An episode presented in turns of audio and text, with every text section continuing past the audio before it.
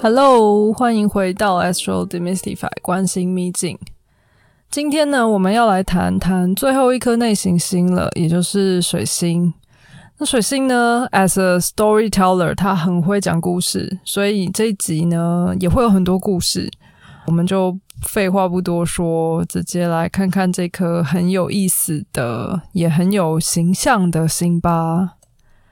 那水星呢？直接的解读呢，它就是我们说话、表达、思考的方式。这听起来好像很单纯，但其实它可以非常大，对吧？就是因为说话、表达、思考，也不就不就是我们每一天就是都在做的事情啊？当然，就是水逆的灾情之所以会这么严重，也是因为这样。那这个我们在可能下集的时候会来聊一聊。好，那嗯。一如往常，我们先从天文学的部分开始聊聊这颗星。那水星呢？其实虽然它是九大行星之一，但是它其实还蛮小的。它比木星的那个 Ganymede 木卫三，还有土星的 Titan 土卫六都还要更小哦。它比你看，它比行星的卫星还要更小。但是它其实是很质量很重的，你看，就是木星和土星其实很多气体嘛，但它不是哦。就是水星虽然很小颗，但是它很实在，它是由金属组成的，所以它很重。然后，嗯，水星的英文名字 Mercury 基本上也有水银的意思嘛，对，所以你看，金属组成。然后水星呢，就物理上它是最靠近太阳一颗行星。你看，呃，太阳、水星、金星、地球、火星这样子往外嘛。那因为它很靠近太阳啊，那当然就是它的公转周期，它绕太阳绕行的时间，绕行一周的时间也比太比地球短很多。它只需要八十八天就可以绕一圈，地球要三百六十五点二五，又四三百六十五又四分之一天才会转完一圈嘛。水星相较之下短很多，八十八天就可以了，所以我们也觉得，诶，它是一个速度很快的星，所以这个速度很快这件事情其实也是水星的一个特质。好，但是转一个另外一方面来说，水星的公转周期虽然很短，八十八天，可是它自转却很慢。怎么一个慢法呢？水星自转一周要五十八到五十九个地球天才会转完。也就是说呢，如果你今天在水星的一个位置上，然后呢，呃，如果它是白天的话，它要转完白天过完要二十九个地球日，要二十九，等于是一个月的时间，它才会转到一半这样。好，那你可以可以想象，地呃，水星离太阳这么近。然后它自转又这么慢，所以它的表面温差是不是会非常的大？因为太阳一照下去，一照就是照个二十九天才会才会转到另外一边，所以它的夜晚可以冷到负一百七十三度，但是热起来可以热到摄氏四百二十七度这么高，极地就是基本上太阳照不到的地方也是非常非常寒冷的。水星离太阳这么近啊，所以水星出现的时候其实不太容易被观测到。你想想看，水星跟太阳一起出现，太阳的光这么大，很快就把这个水星的 spotlight 给抢走了嘛。所以，嗯，其实在这个占星的这个星盘上面呢，就是水星跟太阳的距离最多也不会超过二十八度。一个星座风格只会留三十度嘛，所以也就是说，它今天要么就是跟你的太阳星座风格是一样的，要么也只会是前一个或是后一个，看它有没有逆行。所以，如假我这边举个例子，假如你的太阳是狮子座的话，那你的水星呢，也只可能是一样的狮子座，或者是往前一个变巨蟹，或是往后一个变处女座。好，那这时候你就会想了，糟糕，我刚刚不是说水星是说话、表达、思考的方式？你想想看，如果你的本质是狮子座，但是你的思考、沟通方式是巨蟹座的时候，大家就会觉得，哎，你怎么你沟通的模式就是没有像你这个本人的这个形象这么的，呃，有戏剧性，或者浮夸，或者是尊荣感，就是怎么说说起话来有一种，呃，很有。照顾别人那种那种感觉，就是相对来说温和和替别人着想很多。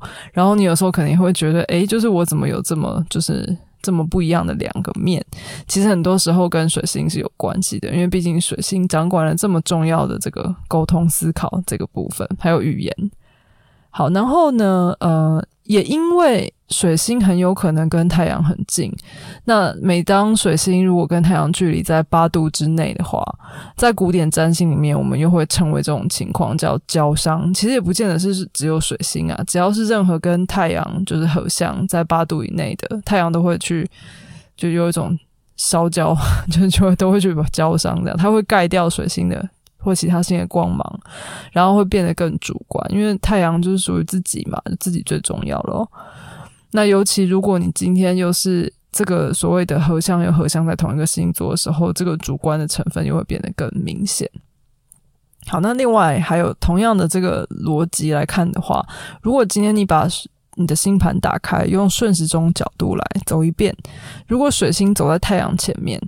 就水星先运作，你通常会是一个三思而后行的人，或至少你的水星会先行，会先想过，然后你的太阳才会开始做事，或者你后面才会做事。但如果你相反是先走太阳的话，你通常会先行动，然后这个水星在后面才会过来开始找各种的理由，然后去把这个行为就合理化。好，那。这个是天文学的部分。那水星的神话形象呢，其实蛮多的。那当然最有名的还是希腊啊和这个罗马喽。希腊就是大名鼎鼎的赫米斯啊，就是 Hermes。然后呢，这个他到罗马之后呢，基本上形象没有什么变化，但是当然就被改了名字叫 Mercury 嘛，摩丘利。在同样的这个。类似的神呢，就是大家大家也很熟悉的这个北欧神话的洛基啊，Loki。然后还有埃及的话，就是他们的圣言之神叫透特 Toth。那基本上呢，你有没有发觉这几个人都是有一点亦正亦邪，但是他们又呃亦正亦邪到你觉得，即便他做坏事，你都觉得他蛮可爱的，对不对？就是水星大概就是这样的一个感觉。嗯，好，那我们就来直接进入荷米斯的故事吧。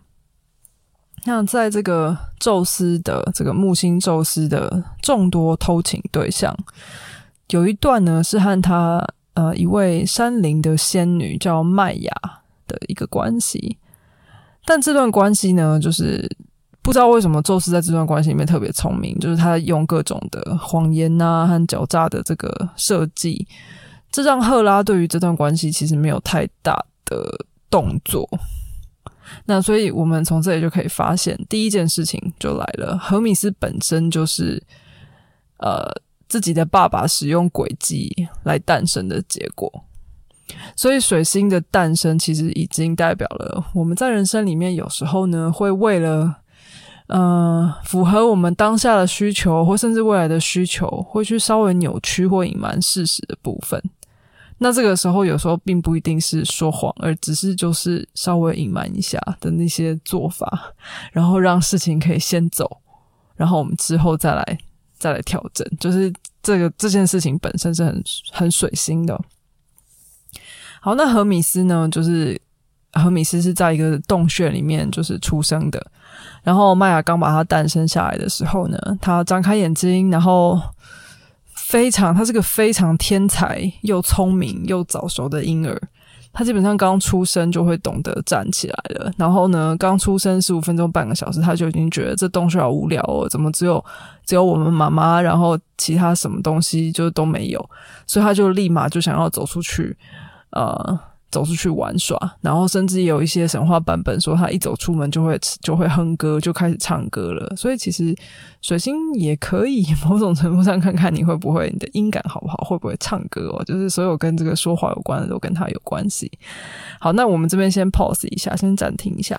所以其实呢，你看到他刚一出生，他就没有办法，他就不安于世了，就没有办法待在一个地方。所以水星其实是一个很浮躁的一个。一个能量哦，水星非常需要各种的变化，需要各种空间，然后它也需要各种探险。它是可以接受突然改变行程的，然后或者是它也很期待，或者是会会去很呃不期而遇这种事情，对他来说是很很天然、很很舒服的。然后同时各种的巧合啊、共识性这种，就是感觉有点有点技巧的事情，就是都跟水星有关系。讲到这个共识性这件事情，我在准备水星的这个脚本和内容，还有研究的时候，发现，就我在做完那一天的时候，发现这更正好那一天是呃玛雅历里头的月亮蓝猴日。那玛雅历里面的这个蓝猴图腾啊，这边跟大家就是额外分享一下，它代表的是一种不被框架限制，对于人生的各种遇到的事情都可以灵活面对的一种质地。和人生观哦，所以基本上就是很随遇而安的一种一种态度。那在马里里面，月亮调性，它当然有除了呃稳定之外，它还代表了一种二元对立的观点。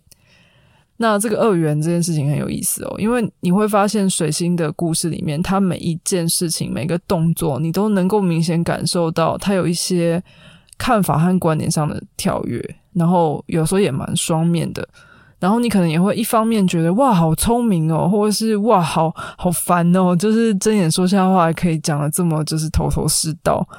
可是你另外一方面也会忍不住去佩服说哇他怎么这么有创造力啊？怎么这么有创意？怎么这么快就可以想到解决事情的一些配包？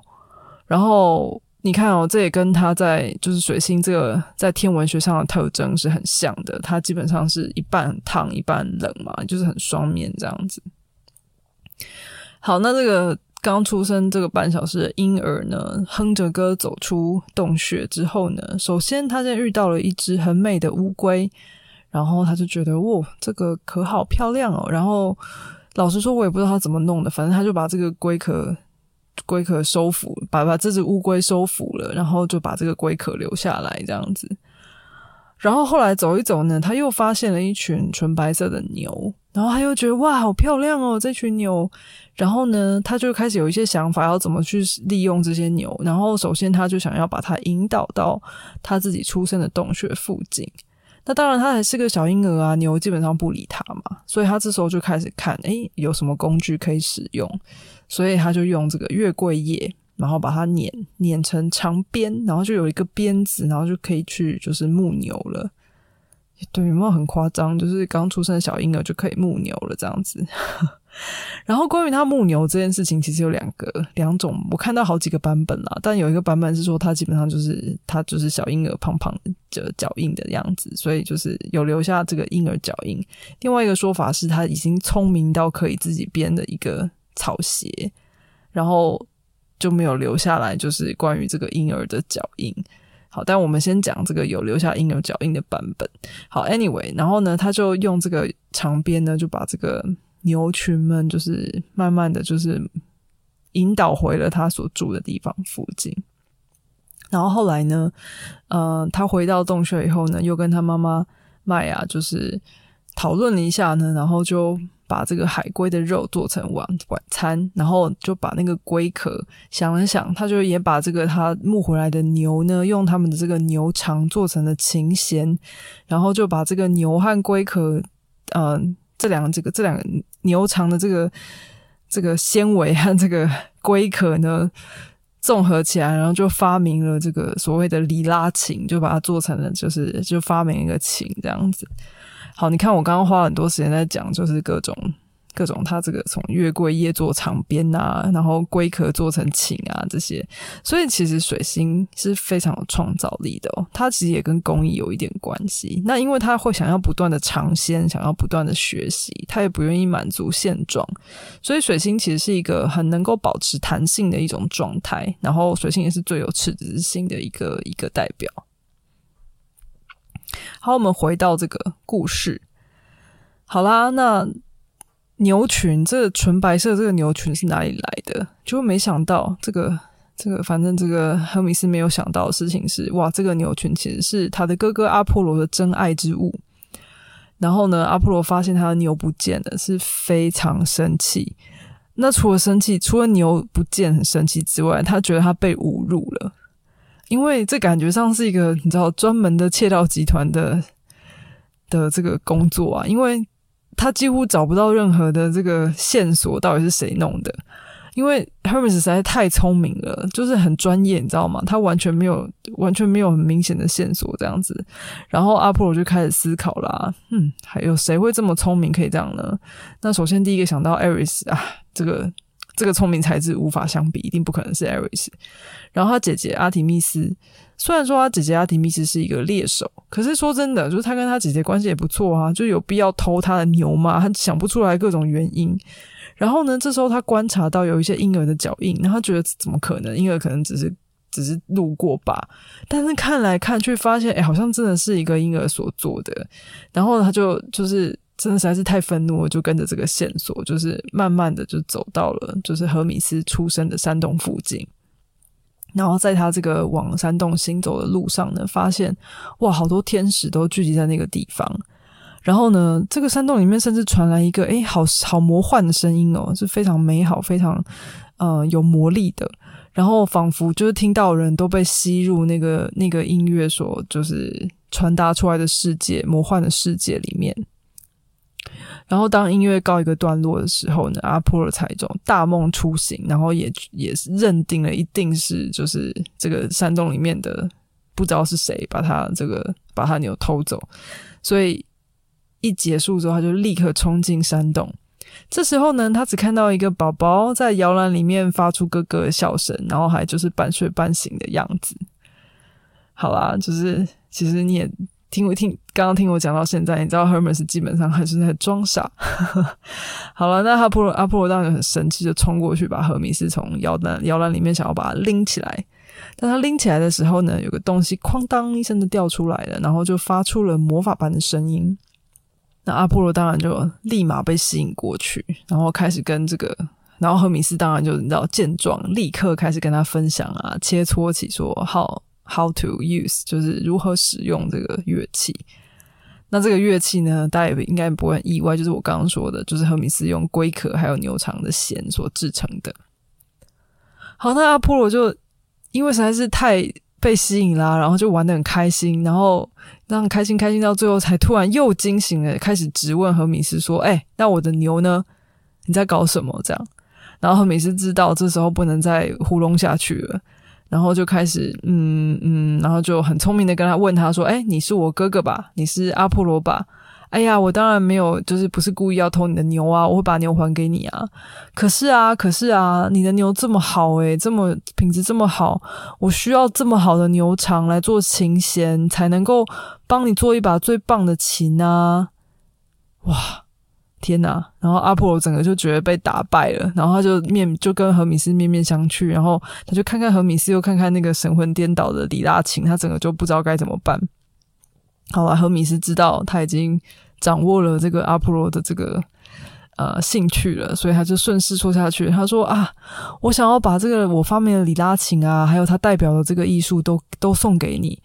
既然哥哥你已经是数学啊、逻辑啊、和谐之神了，如果再让你掌管音乐，不是也很棒吗？阿波罗真的被打败，然后荷米斯又再继续说下去。他说：“你可以说谢谢你啊，弟弟，那牛群就送给你吧。”然后阿波罗这时候仿佛又被被催眠一样，你知道吗？就完全被他说服到不行，就说好啦，好吧，好吧，谢谢。那牛那牛群就给你好了。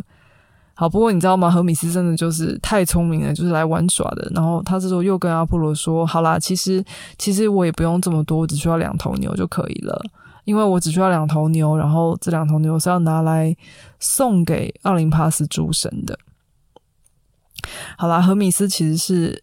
奥林帕斯十二神里面最后一个被确立的，所以呃，你看他刚刚出生，然后就已经知道要去这个奉承其他十一位诸神这样子。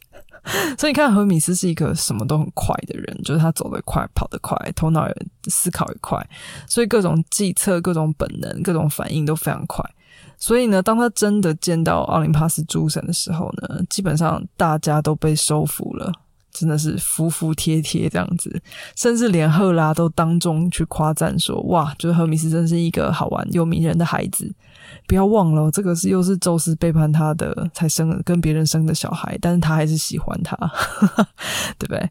然后呢，这个呃所谓的工匠呃赫菲斯托斯，也就是阿佛罗代蒂的老公呢，也替他打造了一双。有翅膀的鞋子，还有头盔，让他可以跑得更快。那你看哦，他出生就以这个很厉害的三寸不烂之舌，还有就是很快、很很聪明的这个脑子，所以他当然也就得到了一个众神的信使、信差的角色，因为他的这个说话与沟通的能力是无人能及的。好，那这边要再再暂停一下哦。所以你看哦，就是他他他去用一些技巧拿到那些牛，可是那些牛不是要给他自己的，对不对？他是要想要祭祀，想要送给就是众神的。然后呢，他即便就发现了，就是他投这个阿波罗对他不开心，可是你看他也立马就是，虽然是他创造了那个琴，但他甚至用他创造出来的东西送给了阿波罗，让阿波罗有这个更多的这个。可以掌管的艺术，所以水星其实是随时呃准备好可以荣耀别人，也擅长模仿别人的，所以他才能当诸神的信使嘛，对不对？他甚至还可以假装成就是模仿成其他的行星，然后暂时去做其他人的事情来达成他的目的，所以他其实就是一个这么灵活的一个能量哦。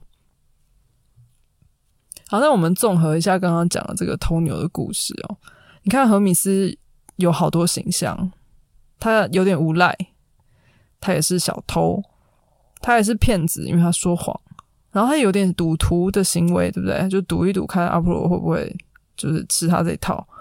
然后同时又很会玩，就小丑，你看装就是就是在外面就是搞这么大，然后回到洞穴里面就装成自己是小孩。我才出生半个小时啊，我怎么可能会偷东西呢？这样，然后又是一个非常精湛的会说故事的人，storyteller。等等的这些特质都是他，那水星也就反映了我们这些面相啊。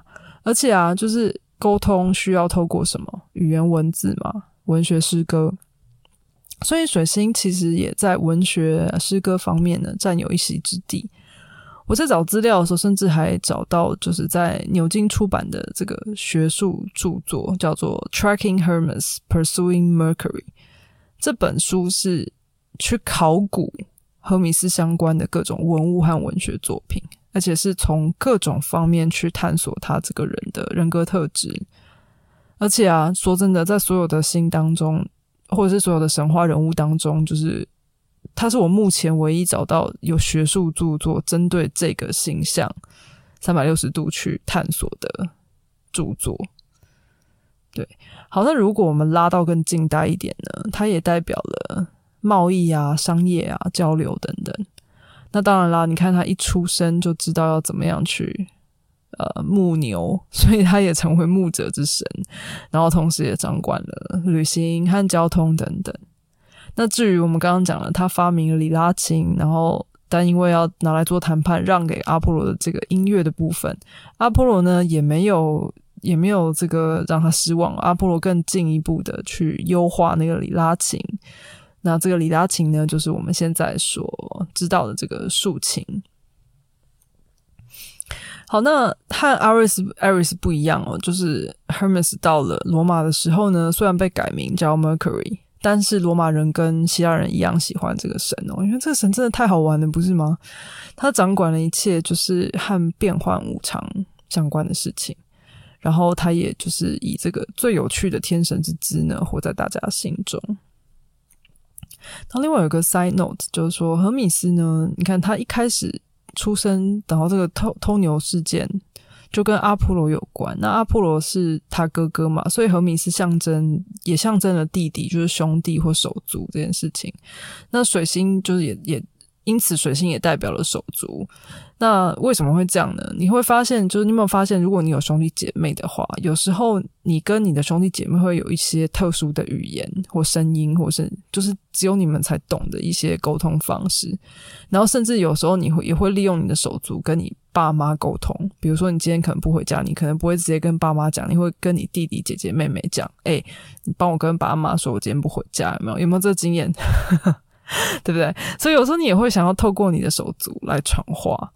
对啊，然后阿波罗跟荷米斯也代表了，就是因为阿波罗比较是代表上层社会贵族这种，就是比较新的，就是高高在上这样子。那荷米斯代表比较是交流啊，商贾，就是他们彼此之间的尊重，也是这个水星的议题。好，那以上就是神话故事的部分啊。那接下来我们想，我想要谈一些些水星的议题。那我刚刚一直有讲到说，诶，他没有办法。只停在一个地方，他有点不安于世。你看，一出生就想要出去探索世界啊！所以其实水星在的地方啊，也是有可能。你看，我们要一直讲双边、双面、双面这件事情，所以水星有可能会是到处忙的，而且有可能会到处瞎忙的。他有可能一天玩一件事，一个礼拜玩一件事，然后玩一玩觉得不好玩就腻掉了，然后就呃每天都。每天都这个就是一直在一直在重重来重来这样子，所以你们看到就是说，诶，虽然说他对人生的态度是相对灵活的，可是如果我们没有去给他一些规范的话，他其实会有一点点容易就是一事无成啊，因为还有他确实是有可能到处瞎忙这样，所以水星所在的地方呢，我们除了要呃。我们除了要感谢，或者是有时候要拿其他这种灵活面对的这种特质之外，我们其实有时候也要练习训练它，去克制某些想法或行动。不然的话，其实水星真的也跟就是没有什么边际啊，它太聪明了嘛，随时都可以用跳的。那很多东西用跳的，你就不够坚实。那不够坚实，有时候要做大事的时候，我们就会觉得比较好像少了一点什么啦。对，这是水星的双面的部分。那因为他太，然后还有就是因为他太太容易，也太喜欢学习，而且他学东西很快，他就是那种学到一个一个点，然后觉得哎大概抓到了，然后就会换下一个这样子，那天生就知道说要去哪里去找这个有机会的部分，这样。对，好，但嗯，何米斯他总而言之，他虽然是贼，但他不是强盗啊，因为他很聪明，他手法细腻。我不知道大家喜不喜欢看，就是像《瞒天过海》这种电影啊，就是 Oceans Oceans 系列，Ocean Eleven、Ocean Twelve、Ocean Thirteen、Ocean Eight 这些，然后或者是就是呃最早我自己非常喜欢的 BBC 影集，这个一季才六集的 BBC 影集叫 Hostel，它是一群就是我觉得非常非常厉害的这个专业的这个窃盗集团，这样他们专偷就是。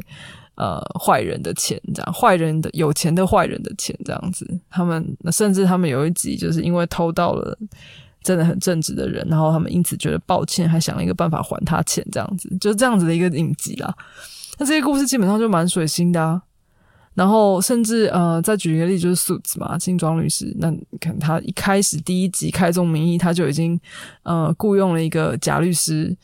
虽然是聪明绝顶的假律师，对，那甚至甚至 Harvey 另外一个这个男主角 Harvey Specter，他基本上做了很多事情，也不见得真的是走正道。可是我们作为这个观影者，我们就是不希望他们被抓啊。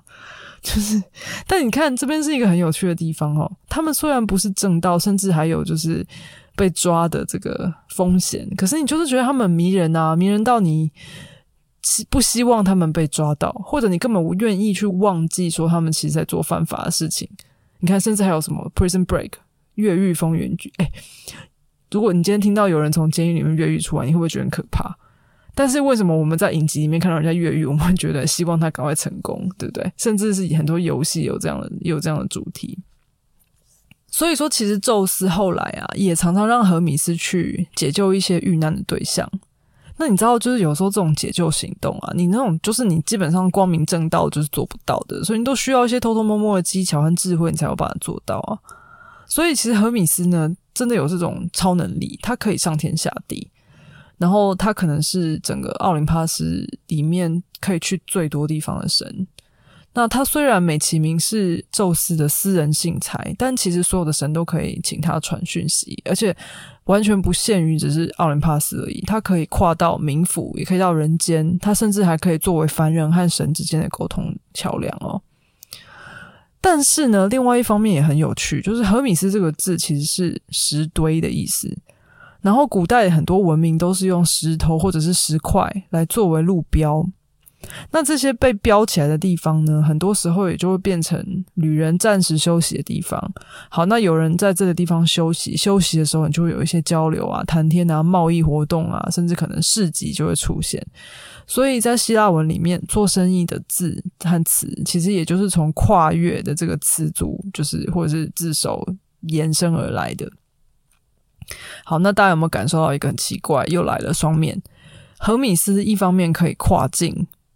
可是，一方面那个标记边境这件事情也是他在做的，所以他基本上可以游刃有余的在凡界、天界、冥府来去自如啊。那也就表示水星被强调的人们其实很擅长跳频啊，就是换话题对他来说非常简单或非常容易，他不会，他不会。就是接不过去，然后尤其啊，如果你的水星在你的盘上啊，跟天王星是好朋友，就可能有一些相位，或者是在水瓶座，或者是在十一宫等等，这个状况又会更明显哦。你可能就会觉得，哎，这个就是跳频又怎样？就是随时都可以，你的脑子是没有呃，没有什么，没没有没有太多限制的这样子。好，然后但另外一方面，也因为他实在是不介意跳转于各种世界之间，甚至他。甚至当初就是陪同这个波瑟芬尼，就波瑟芬尼当时被冥府之神黑帝斯掳走嘛，然后呃，这个他妈妈蒂米特就是花了很大的力气想要把他女儿救回来等等。那最后这个这个荷米斯也是去陪着波瑟芬尼回到母亲身边的人，这样子。所以你看，他有这个引魂人的角色。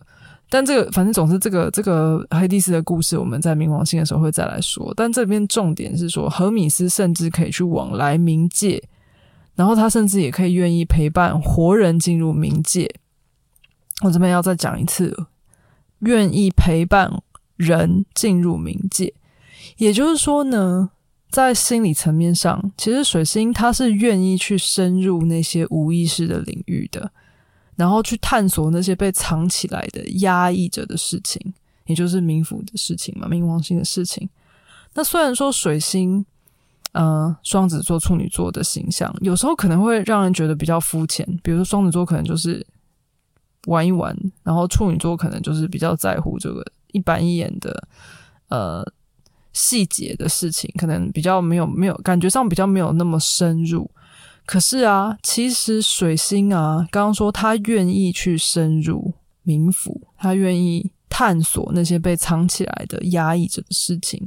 所以，其实当水星能够好好的愿意去探索内在旅程的时候，他其实可能会比海王星、冥王星，也就是双鱼、天蝎这种特质的人，还容易去找到和发掘出一些心灵的死角。而且会有机会把这些把这些幽暗的这些事情，去从这些角落抽出来。为什么呢？我的感觉是这样子：哦，双鱼或天蝎的质地，有时候还是靠一点直觉。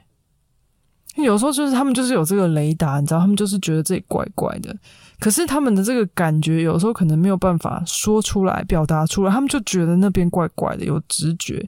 可是今天呢，水星其实是可以透过语言文字思考，让它具象化的去表达出来的。所以水星其实有这个，也有这个引魂人的身份和形象。所以其实他们蛮也蛮适合成为就是心理智商师的。那这边就是我在准备的时候也发现哦，原来就是荣格其实也有很被强调的水星，所以你看哦，就说今天双鱼或天蝎的质地，他可能可以与你共感。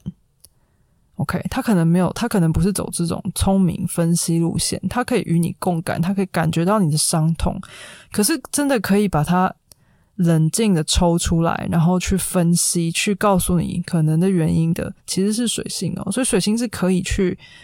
把这些幽暗的事情去看清楚，然后挖出来，然后再讲最后一个状态是水星代表一种介于中间的状态。比如说你生命刚好进入一个转换的期间，比如说你身份认同转换，比如说从人气变妈妈啦，然后你工作转换啊，何米斯在这个时候其实都离你很近哦，因为何米斯就是一个陪着你跨越门槛、陪着陪着你跳频的人呐。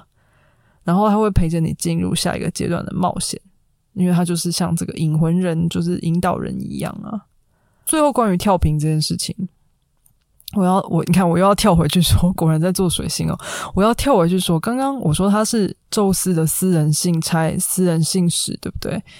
你们还记得吗？宙斯是木星的代表人物，那木星所要表达的理念啊、理想啊、远见啊，光是理念、理想、远见其实没有用的，他必须要透过水星的语言、文字或者是其他艺艺术创作才能够表达和传递出去。所以水星为什么这么重要，也是因为这样了。刚刚也前面讲到，双鱼或天蝎，他有感觉，他也需要靠水星才能把它说清楚、讲明白。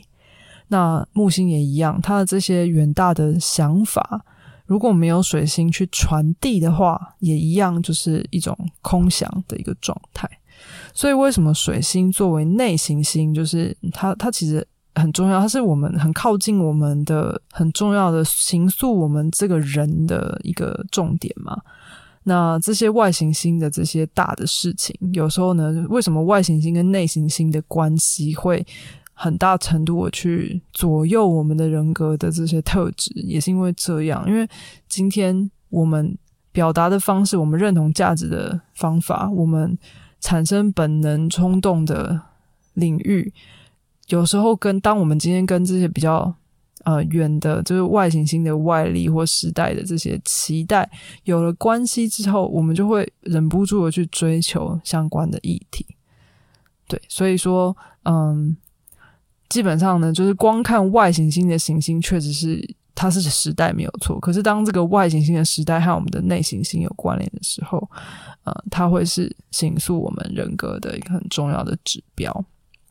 好啦，呃，我们今天水星就是也是一样，就是先讲一半。我发现我真的是越准备越多。好了，那我们下一集呢，再来往下讲，就是一些水星的其他部分，以及大家应该会非常期待的水逆到底是什么。然后，如果你出生在水逆是什么意思？我们下一集再来谈这个部分。好啦，今天有一个小忙，想要请大家帮忙，在我的这一期 podcast 里面，呃，或者是你如果到就是 Astro Demystify 的官网或者是 Facebook，你会看到，就是我最近发了一个问卷，希望大家可以给我一些方向，就是接下来要怎么样继续经营，就是关境秘境。我目前是有一些些想法，就是关于呃课程或者是其他的服务，呃，甚至我才发现可能很。可能有些人不知道，我其实是有提供个人咨询的，只是我可能非常低调这样。所以呢，就是也请大家就是呃，总之让我多多填写，就是让我知道一下大家对我的期待。那就是我很希望，就是如果我的 podcast 对大家有帮助的话，我很希望我可以怎么样再更努力的，就是呃，提供一些大家觉得有有意思、有用也好玩的观点。那就一样，谢谢大家喽，嗯，我们下一次见，拜拜。